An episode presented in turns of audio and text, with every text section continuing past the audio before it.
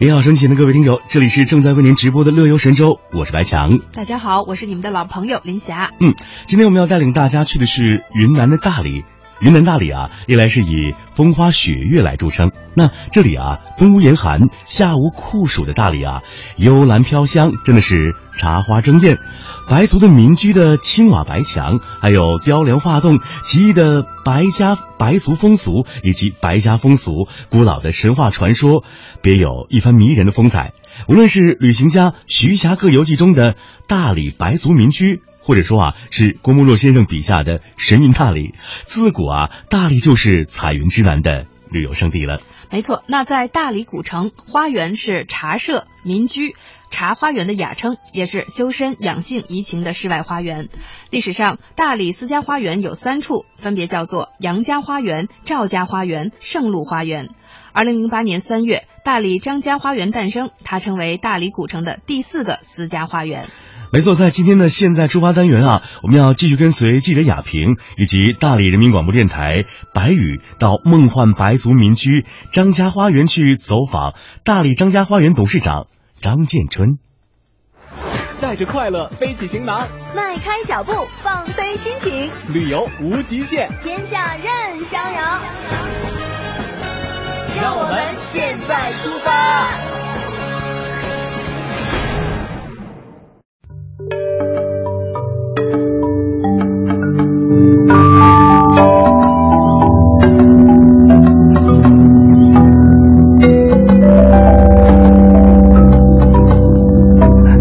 大家好，我是你的雅萍。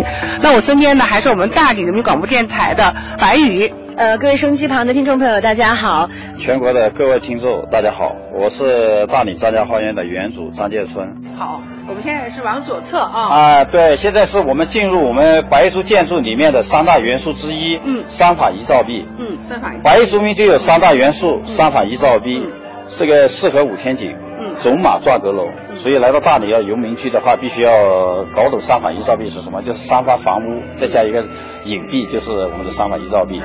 而我们现在看到的这个门楼的话，它是整个建筑的一个入口，也是非常具有文化的这么一个建筑。这个门的话，它的造价非常的高，呃，上面的这个建筑文化，呃，体现的也是尽善尽美。所以咱们现在往上看的话，这个是一懂五升的一个木雕，再加上两边的梨树。形成了我们整道门的一个一个建筑风格，所以这个的话我们就叫门楼。门楼。门楼是由两台形成的，大门和门楼是不一样的。嗯。门楼是一个院子的入口。院子入口。对。但是我就发现说非常的漂亮，我们尤其这些雕梁画栋非常非常漂亮。那么如果是我们到了我们普通的一些白族的这个民居，大家也会。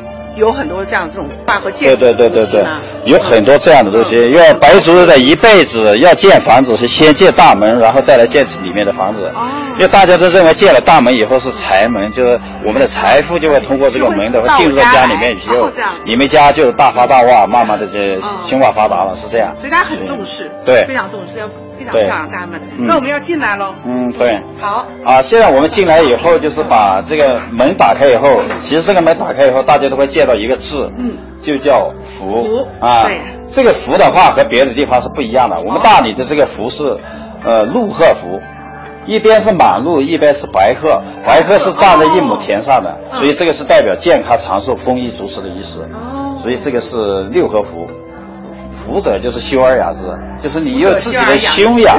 对，修养就包括你要劳动，嗯，你要知道这个提高自己的文化，提高自己的修养，所以这个就是呃就是这样。然后这个下面的放了一个月牙形的水缸，就是洱海月，还是洱海月。然后到了这个我们白天一看的话，这个福字就会倒映在我们的水缸里面，哦，所以这个就叫福道。所以大门一打开就是福道了，福道了，对，哇，太有讲究了。所以白族民居它的这个建筑文化的元素非常多，嗯。啊，现在我们的茶花已经第一批茶花已经开放了，对，这个很漂亮茶花。玉的话，所有的走廊上面，嗯，它都是斗形的这样一个造型，嗯，它是代表了丰衣足食的意思。所以我们对以前人对幸福的追求，就是一个是读书，嗯，呃，自古唯有读书高嘛。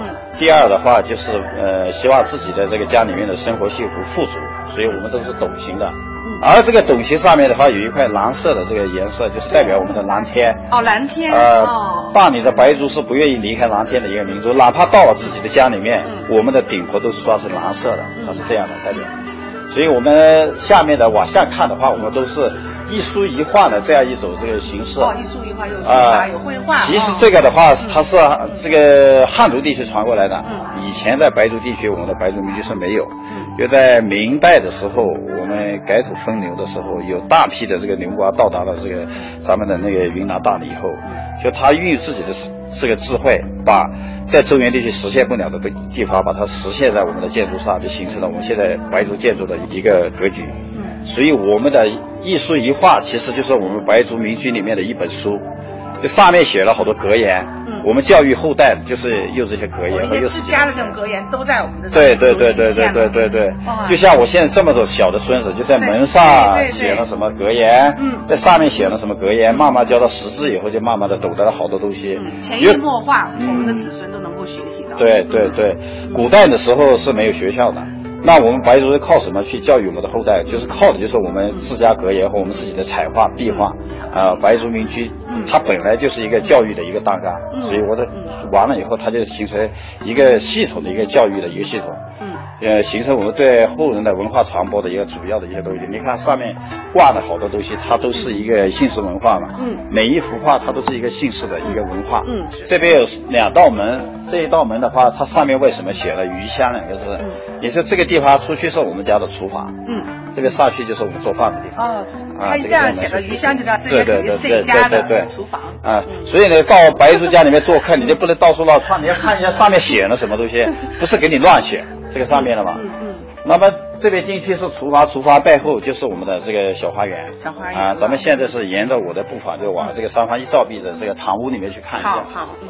我们要看看你们的主人了，到堂屋里来，嗯，好。到了这个地方的话，我们看见两样东西，一个是我们的照壁，正面就是，嗯，呃，背面的话就看见我们正堂上面挂的一块匾，就叫铜灯授予。这个地方的话就是我们的寿堂，哦，也就是整个花园的一个中心的位置。